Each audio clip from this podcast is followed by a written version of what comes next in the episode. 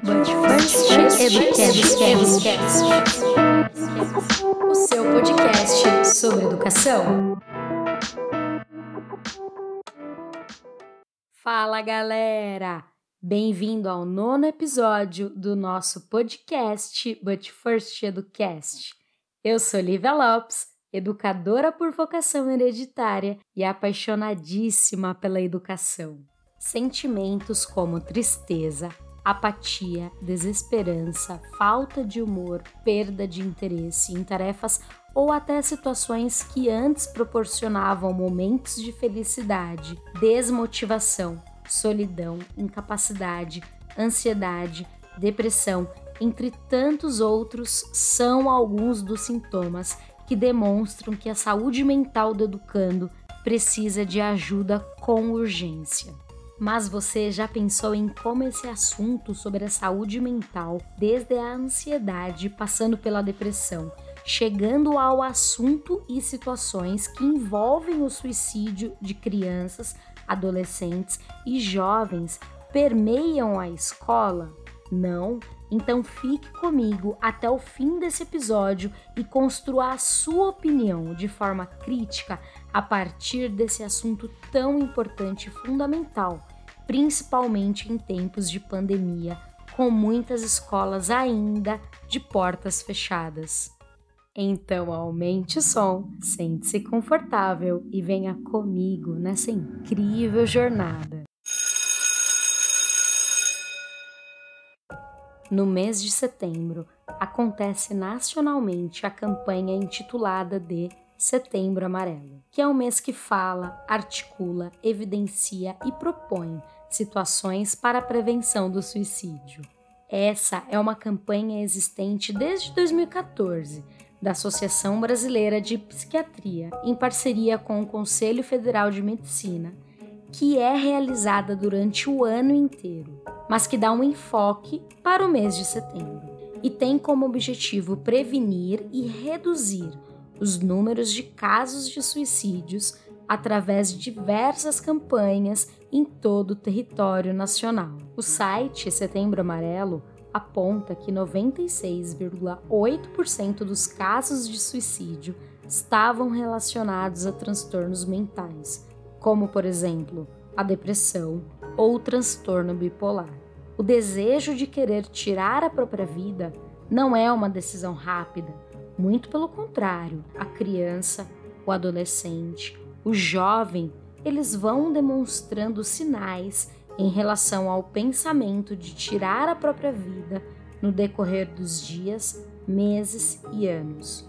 Vale enfatizar que o suicídio se enquadra na segunda principal causa de mortes entre jovens de 15 até 29 anos de idade. Já de acordo com a Organização Mundial da Saúde, uma pessoa morre a cada 40 segundos por conta do suicídio. Isso dá aproximadamente um milhão de pessoas que morrem por conta dele. Além disso, a OMS aponta também que as tentativas de suicídio giram em torno de 20 vezes mais do que a consumação do próprio ato. No episódio Mais do que Ensinar, Cuidar, do podcast Educa 5, Carol Campos aponta para um dado muito impactante e fundamental para a nossa reflexão e, principalmente, para uma análise mais atenta de que tem jovens em casa nesse momento em escolas fechadas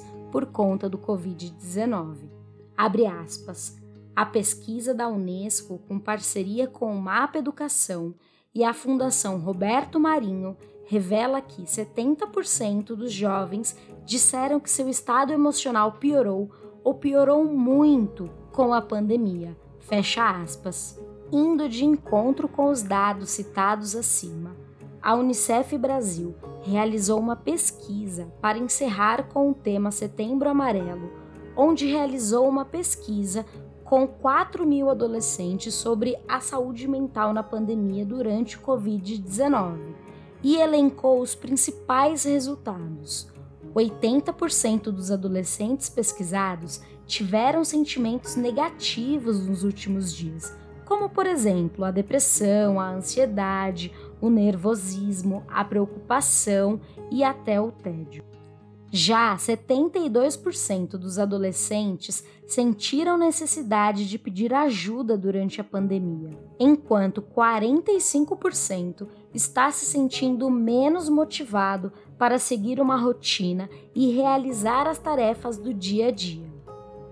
Dentro das escolas, a temática sobre o Setembro Amarelo é abordada anualmente a partir de projetos visando contribuir com a educação emocional no que diz respeito à valorização da vida, o autoconhecimento e a autoestima. Em 2019, a Secretaria da Educação do Governo do Estado de São Paulo, em parceria com o Sistema de Proteção Escolar e Comunitária e a Formação de Profissionais da Educação do Estado de São Paulo, realizaram um convite para as escolas estaduais abordarem o assunto no dia 10 de setembro, intitulado como o Dia D. Nesse dia, as escolas puderam abordar o assunto com ações como, por exemplo, filmes, exposições de materiais, debates, palestras com psicólogos, acolhimento, atividades físicas, entre outras tantas tarefas. E eu vou compartilhar com vocês uma das ações que eu realizei em 2019 na unidade escolar.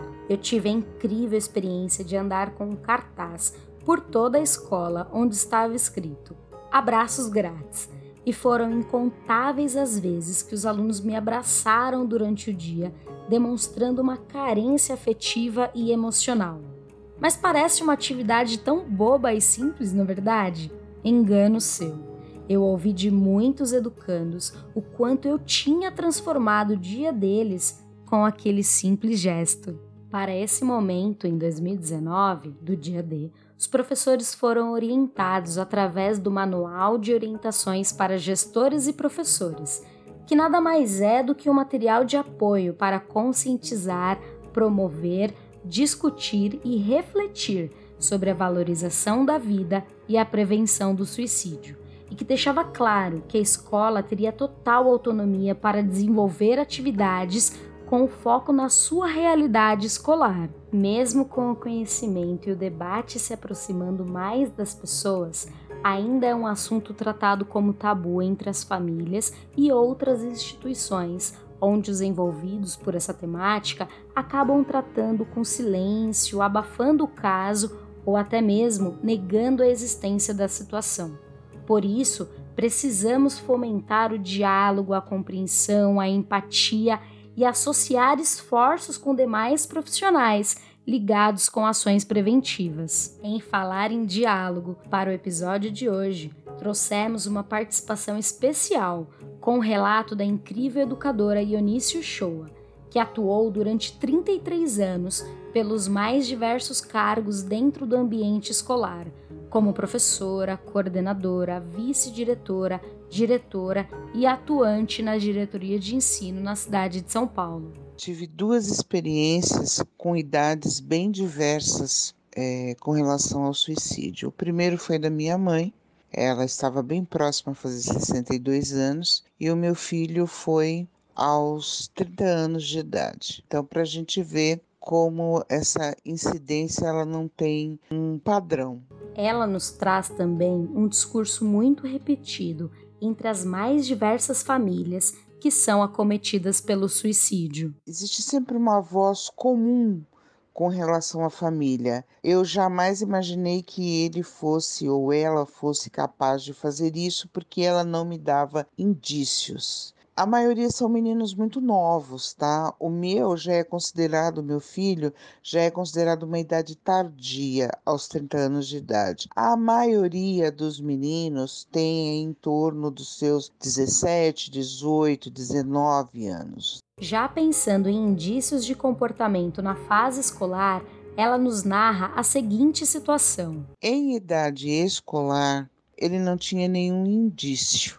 Ele sempre foi um menino agitado, um menino inteligente, tinha um espírito de liderança muito grande, nunca me deu assim trabalho em termos de aprendizado. Aos 18 anos, quando foi a perda da avó, isso o afetou bastante porque foi cortado um vínculo muito forte, de uma forma muito abrupta, de uma forma muito violenta, e isso o afetou gravemente. E a partir daí, dos 18 anos dele, ele começou a ter alguns problemas emocionais, mas que eu não acreditava que fosse chegar ao ponto de tentativas de suicídio. Ele teve quatro tentativas de suicídio até chegar, de fato, à tentativa final foi a quinta, onde ele teve o êxito. Além desses dois casos tão próximos que chegaram às vias de fato,